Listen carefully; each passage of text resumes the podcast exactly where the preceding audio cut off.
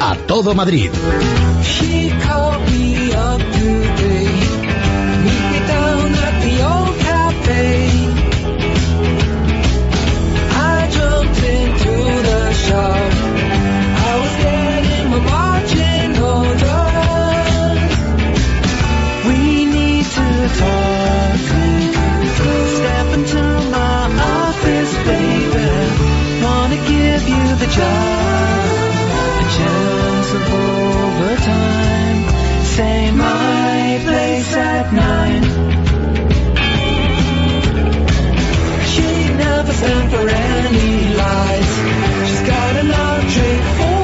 Lorena, ¿Qué bienvenida. Bueno, esto sí que tenía que haberlo sospechado, porque mira que los navarros se ejercen de navarros en todas partes. Pero claro, es que en Madrid además tienen iglesia. Claro, es que por no empezar directamente con temas peleagudos como el de la huelga, digo, vamos a dar un toque de, de color porque en Pamplona ya están festejando su fiesta grande, hoy es día de San Fermín, pero es que en Madrid tampoco nos privamos de ello.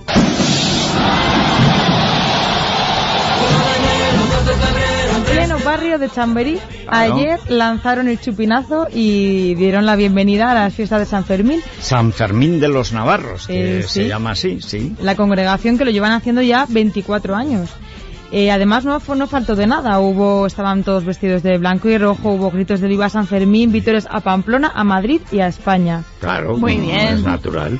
Lo único que faltó son los encierros, que eso de momento no se han atrevido. Mira, aquí entre nosotros casi mejor, ¿eh? Sí, yo creo que mejor. Porque además eh, aquello es un embutido de guiris disfrazados de Hemingway con unos cuantos toros que no saben qué hacer.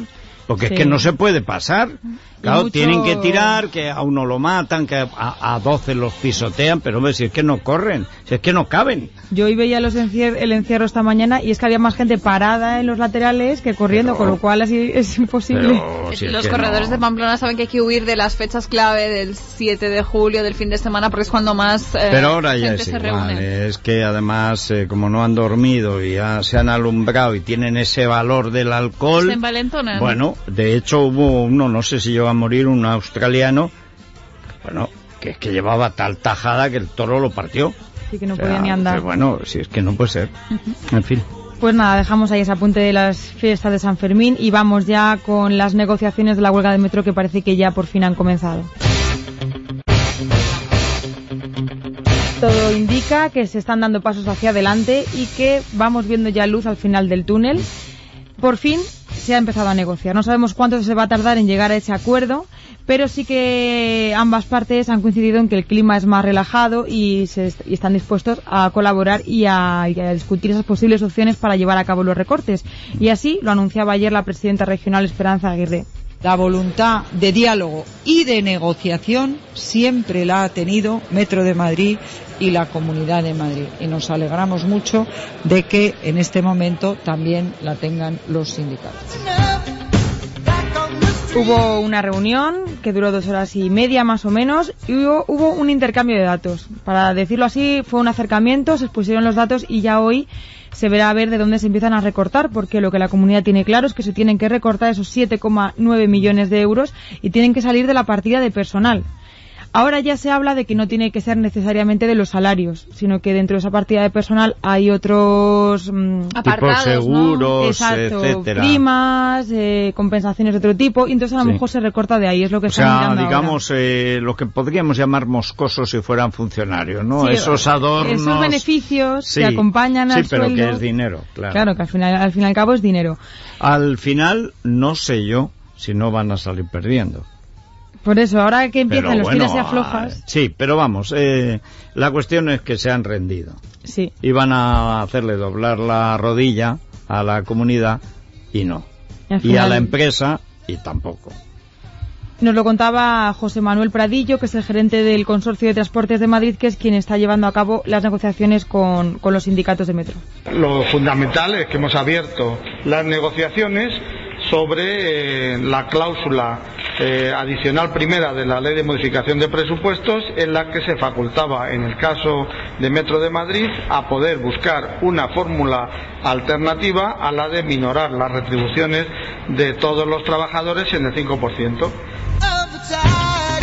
Hay una cuestión que ha da- dado lugar a polémica, bueno, a comentarios, y es que eh, tanto la empresa como la Comunidad de Madrid dijeron que no se sentarían a negociar hasta que no se finalizase la huelga. Sí. Eh, nos han explicado después de la reunión de ayer que lo que se pedía era que Solida- Solidaridad Obrera, que es el sindicato que convocó la huelga indefinida el 1 de julio, era el que tenía que deponer esa huelga indefinida porque eh, era la única manera para poder negociar con los cinco sindicatos en conjunto y no solo con ellos.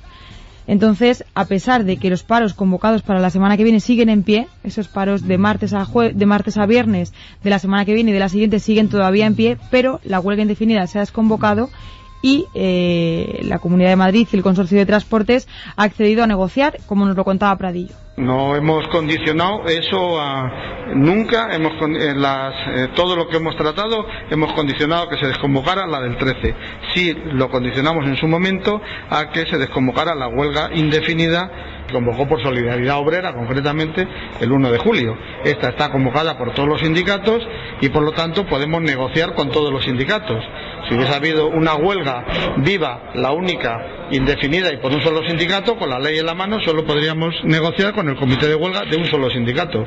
Y ellos ni siquiera los propios sindicatos han entendido que eso era un lío jurídico y bueno, pues han convocado esta huelga que están todos y convocamos y, y negociamos con todos los sindicatos. Oye, los sindicatos habrán entendido que es un lío, yo también, ¿eh? A mí el señor Sí, a mí Pradillo me ha- me ha costado entenderlo. Sí, yo creo que es lo de la- bla, bla, bla, bla, bla, bla, bla, eh, Antonio Zores. Los esfuerzos los los hoy no, porque lo que anden lo van a quitar esto, porque ya te lo estaba diciendo, y lo, bueno, naturalmente. Es una ¿Y, de- cuestión... ¿Y qué me ha dicho? Nada, nos habían dicho que no negociaban mientras hubiera una huelga y están negociando. O sea, yo lo que entiendo es eso, no me meta a sindicatos, que hay en los conductores, hay un sindicato que es el anarquista. Hmm, eso Eh. Los demás se pusieron a rebufo, a ver si enredaban políticamente, les ha salido mala jugada y ahora quieren envolver un poco. eh, Sí, tendrán que ceder un poco por ambas partes. Según dices, es una cosa de ley, que si solo podrían negociar con Solidaridad, Solidaridad Obrera, que son los que convocaron la huelga indefinida, y para poder negociar con los sindicatos en conjunto, tienen que convocar la huelga en conjunto. ya, Algo así he entendido pero a yo. sí, yo también, ¿no? Eso es lo que no Pero me me ha ha costado. Porque me parece que es una trampa. O sea, pero bueno. Aún así, el consejero de Justicia e Interior, Francisco Granados, ayer dejó bien claras varias condiciones indispensables y es que en caso de que se lleven a cabo los paros previstas para la semana que viene, han de respetarse los servicios mínimos pactados, condición sine qua non para seguir la negociación. Hombre, eso por supuesto. Si no, los 200 policías que han ido a detener a Ripoll 10 minutos, pues volverán y se ocuparán del metro. Esta mañana había llamadas de oyentes, decía 200 policías para detener un señor que no se va a mover de Alicante. Y en cambio en la huelga del metro no hemos visto a ninguno. Bueno, Es claro, verdad. es que es Rubalcaba. Es verdad. Pues esa era la condición que ponía Francisco Granados, pero es que además decía que hay que tener claro, que los sindicatos tengan claros que no se va a archivar ninguno de los 2.000 expedientes abiertos. Bueno, es que esa es la cuestión fundamental. O sea, porque si después de la que han liado sale gratis, Claro. primero la volverán a liar y después es una tomadura de pelo a la gente que ha apoyado a la comunidad. Por el momento ya hay al parecer 400 sanciones impuestas que, que se les han comunicado a los trabajadores del metro. Y de los servicios mínimos también se habló ayer de cara a esos paros. La- los sindicatos proponían unos servicios mínimos eh, solo en horas puntas, de 6 a 9 de la mañana y de 6 a 9 de la tarde. El resto del día sin metro, sin, sin nada. Con lo cual eran unos servicios mínimos que nadie podía aceptar, ni la empresa ni la comunidad.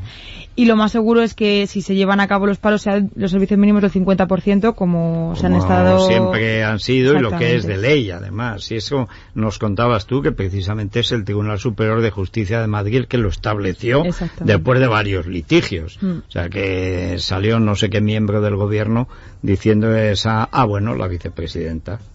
eh, diciendo que no, que esto corresponde a Esperanza Aguirre que negocien. No, no, si está la ley, si lo manda la ley y si lo incumplen, pues la policía debería actuar, pero estaba camino de Alicante.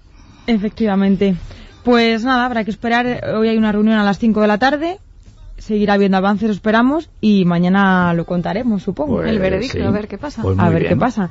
Un apunte antes de, de hablar del alcalde, que tanto nos gusta, mm, porque Arturo Fernández es el nuevo presidente de la Cámara de Comercio de Madrid. El- ayer asistimos a la renovación del cargo, que hasta ahora ocupaba Salvador Santos Campano, ha estado cuatro años al frente de esta institución, y ayer le dio el relevo a Arturo Fernández, que es presidente de la CEIM, la Confederación Empresarial Madrileña.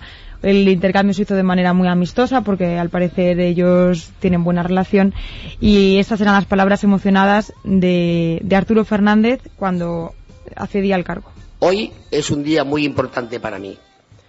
Por ello, quiero tener un momento de recuerdo para mi madre y para mi abuelo Arturo.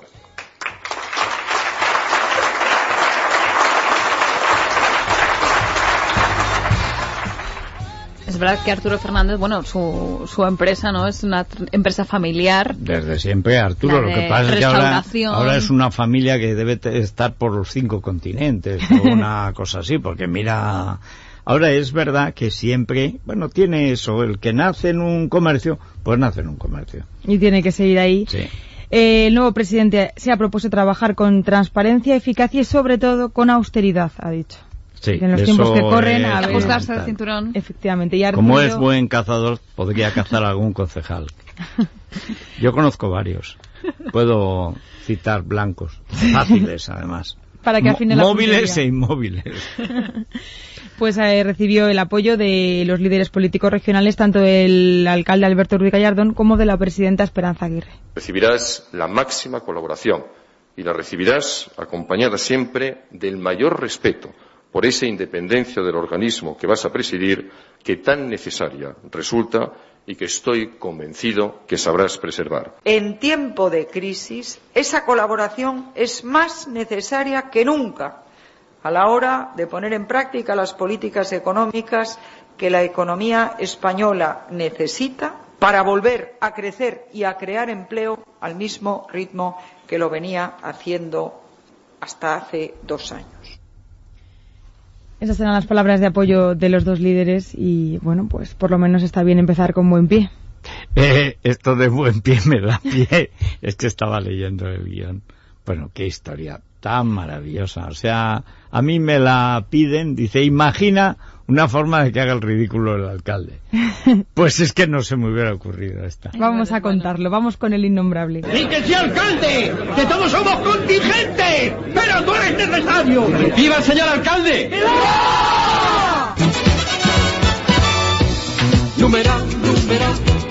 Viva la numeración, ¿quién ha visto matrimonio? A este le gusta tanto el bureo que al final tropieza con los seres más extraños. Sí, y le ponen en situaciones un poco comprometidas, que esas Sí. que no sabes dónde mirar ni dónde esconderte. Pues es que ayer Gallardón, el alcalde, tuvo un encuentro con, con un robot. Un robot futbolista. Un robot futbolista. Debe ser que con esto del mundial, pues también hasta los robots. ¿Quién se lo habrá vendido? Y este, ¿Y lo este era, esto es lo que pensaba el robot del alcalde, ¿no? Debe ser, Es debe parecido ser. a lo que pienso yo. sí. A ver, a ver, ¿podemos oírlo otra Sí. vez?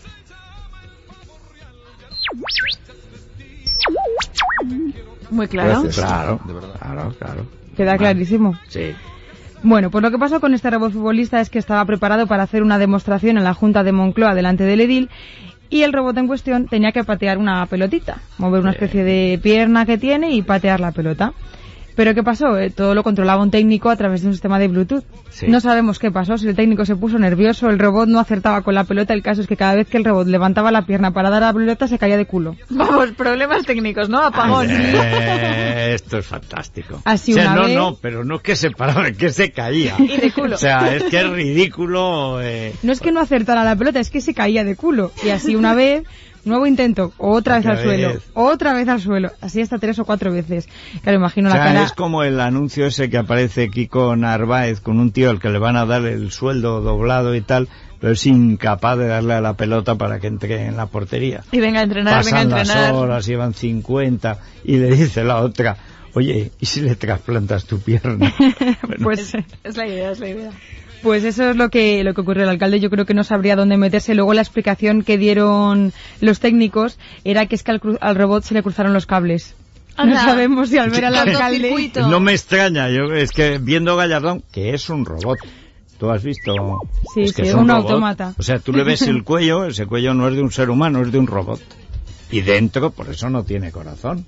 Y no se compadece de los madrileños, porque es un robot. Le afectaría mucho ver entonces lo que le pasó a, a este robot de lo que estamos contando. diría, hermano, hermano, está sufriendo. En fin. Pues eso, luego nos luego dijeron que podían haber sido los sistemas de seguridad de inhibidores que llevan la, pues el equipo de seguridad del alcalde. Pero vamos, que la culpa era del alcalde en cualquier caso y, Y no que no del robot. El robot un poco inútil, ¿eh? Sí, que no queda muy bien el robot. La, No, la- no, la demostración no, no, fue Aparte, muy estas lucida. cosas se ensayan. Digo yo, ¿no? Sí, sí, no, imagino a lo que, mejor el robot vio a Gallardón, pensó que le iba a subir el IVA. Que es mucha que presión le- tener al alcalde ahí observando. Eh, sobre todo que nunca sabes qué fechoría te puede hacer. Claro, claro. Bueno, pues toda esta parafernalia de la que estamos hablando fue simplemente para inaugurar el Camón, que es o Camon, es que no sabemos muy bien cómo se pronuncia, una sala digital de promoción de la tecnología que está situada en la Junta de Moncloa. Es un local que el Ayuntamiento ha cedido gratis por 20 años eh, para que en colaboración con Caja de Ahorros del Mediterráneo se adapte pues con ordenadores, con teclados electrónicos y demás aparatos de tecnología para que quien quiera lo utilice inscribiéndose previamente. Y así Gallardón dijo que lo hacía porque quería modernizar Madrid. Tenemos que hacer una ciudad eh, 2.0. Tenemos que hacer el Madrid 2.0. Es hacer de Madrid una ciudad que facilite los instrumentos para compartir el conocimiento, para compartir el conocimiento activamente y hacerlo abriendo el paso a la creación. No es que sea innombrable, es que es inenarrable. E incomprensible. cero, punto zanja y punto pelota, robot caído, pero no sabe lo que dice. Sí, Le- lee cualquier tontada que le pongan delante, es una cosa. Si es difícil entenderle cuando habla normalmente, si habla de tecnología ya... Ya imposible. Si es que se ve que no sabe de lo que habla. Y dale, y 2.0. Te voy a dar más posibilidades. Y con una circulación 2.0. Y con una fiscalidad 2.0. Y con un tratamiento social de las necesidades 2.0. En cuanto a los precios, precios 2.0. Los salarios 2.0. La atención cívica 2.0. Cualquier memez 2.0. E- Es que... Es que... Vende mucho eso del 2.0, queda así, queda moderno. Pero nadie sabe lo que es. Exactamente, como todas muchas cosas modernas que nadie sabe lo que significan.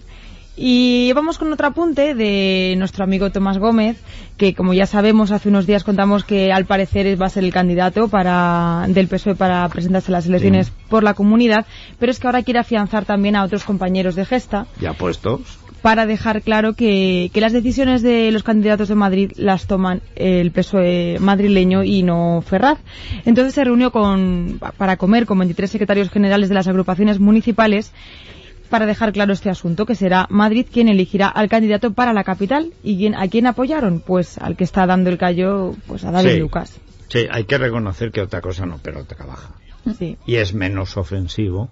Cuando aprenda a hablar, porque este es como el robot, que no ha aprendido a darle a la pelotita. Cuando aprenda a modular, subir, bajar la voz, darle sentido a lo que dice, oye, porque se ve que trabaja, se, Sí. se empolla los papeles, los números. Tiene controlada la deuda del Claro, ayuntamiento, no se le es- escapa un número. Es un festín. Mm. O sea, alguien que supiera hablar disfrutaría, pero vamos, haría o- todos los días una conferencia. Bueno, pues Tomás Gómez irá de la mano con David Lucas. Seguramente salía ayer una foto en la que salían mirándose así con una mirada muy, no sé, una mirada entre acaramelada y de compañerismo. Emotiva, no, no sí, sé muy bien sí, sí, o sea, entre Viviana y Cerolo, ¿no? Sí. Y vamos a terminar con un asunto que me ha hecho gracia, porque teniendo en cuenta que el alcalde siempre presume de su amor por las artes, por la cultura, nos llama la atención que deje a la banda municipal sin músicos.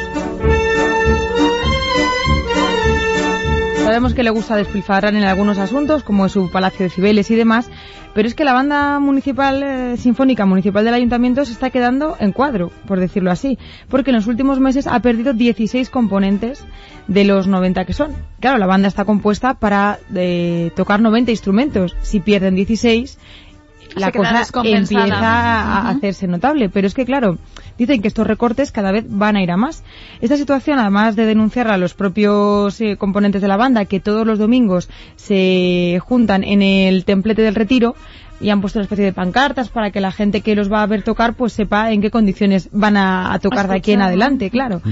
Esta situación también la ha denunciado a Es Radio Milagros Hernández, que es portavoz de las artes de Izquierda Unida. Eh, lo que lamentamos es que este, este alcalde, que le gusta tanto la música y que eh, defiende tanto el arte y la calidad del arte, pretenda que la banda municipal se convierta en un cuarteto al paso al que van las medidas que están acometiendo. Que los músicos de la banda dicen que ellos no reclaman dinero, que solo reclaman que no les quiten a sus miembros, que la gente que Sí. se va jubilando pues la suplan por otra. Porque eh, cuando hay otras actuaciones, como por ejemplo eh, conciertos en, pues por ejemplo, estos de la Plaza de la Villa, Sí. se invierte mucho dinero, casi tanto dinero como lo que supone mantener a la banda todo un año, como nos cuenta Milagros Hernández que sucedió con el concierto de Barenboim. Muchos de estos trabajadores de la banda han planteado que a ellos no les importaría ahorrar dinero al ayuntamiento haciendo actuaciones durante los veranos de la villa y pudiendo reducir, por lo tanto, también costes. Pero el Ayuntamiento de Madrid se ha empeñado en traer grandes directores de concierto como Daniel Barenboim, que también reconocemos su prestigio, pero que esto está suponiendo que en estos últimos cuatro años eh, se ha llevado el presupuesto triplicado de un presupuesto anual de la banda municipal. Pues es que hay gente que lo que utiliza el dinero es para que los servicios le den ah, pues un placer o una utilidad al ciudadano y hay quien lo utiliza para salir en la foto con el famoso. Y le da igual lo que cueste y lo que hagan Claro, después. imagino que es más lucida la foto con Barenboim que con los pobres músicos de la banda bueno, municipal. pero la gente lo que quiere es oír a la banda municipal. Sí, porque yo creo que además es gente fiel Claro. que sigue a la banda y que suele escucharla los domingos Bueno, y además que estás en el parque, pues lo que te, te apetece escuchar es una banda. Y Es más, Muy tradicional. Claro, cuando por aquí hagan eh, por fin una plaza humana en la plaza Felipe II, por ejemplo, porque es lo que te apetece en un kiosco central y una banda, si no son de 90, por lo menos de 40, ¿no? Sí, esto yo creo una que banda bien y que, bueno, y aquellos, pues se pasa el domingo, ¿qué pasa? Que como no se haga una foto el concejal, los niños sí, se hacen la foto con el del trombón. Oye, pues eso es lo humano y además eso es lo municipal. Pues no sé yo si al final terminaremos con un cuarteto, pero bueno. Bueno. Y ya, bueno, un último apunte, te habrás fijado, Federico, que está todo Madrid lleno de banderas de España, con esto de la, de la selección y del Y del Mundial. partido de esta tarde. Madrid Pero- llena de banderas, cosas que no vemos en otras ocasiones. Pero en las casas, dices. Sí, en las casas. Ah, sí, sí, sí. Bueno, y en Cataluña están quema- pegándole fuego algunas, sí. Ya se prepara para esta noche porque con la expectación del partido de esta noche han ampliado esa zona junto al estadio Santiago Bernabéu. Bernabéu. Han puesto otra pantalla gigante más en la parte de Concha Espina porque se prevé que bueno que la afluencia de gente sea masiva. Incluso han vallado ya eh, Colón y la Cibeles Mm. por si ganamos y la euforia no está por irnos a dar un chapuzón. Ya verás tú las vallas lo que les duran. Ah, Habrá que bueno, llegar a bueno. finales, que es lo importante. Para la ¿no? final No, están- no, la final es hoy. Sí. Estar en la final ya Sí, ganar es una- y eso bien. Pero el partido importante. Federico, un pronóstico para el partido de hoy. Pues va a ganar España 2-3. Ujú. O sea, sí. eh, jugando peor. Pero Pero aquí lo que importa es ganar. Oye, Da igual. es así, es así. Y luego ya la final es pan comido. Creo. bueno, hasta mañana. Hasta mañana, aquí estaremos.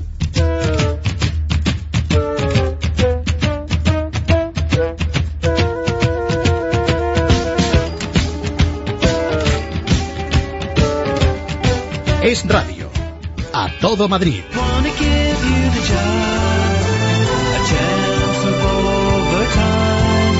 Say my place at nine.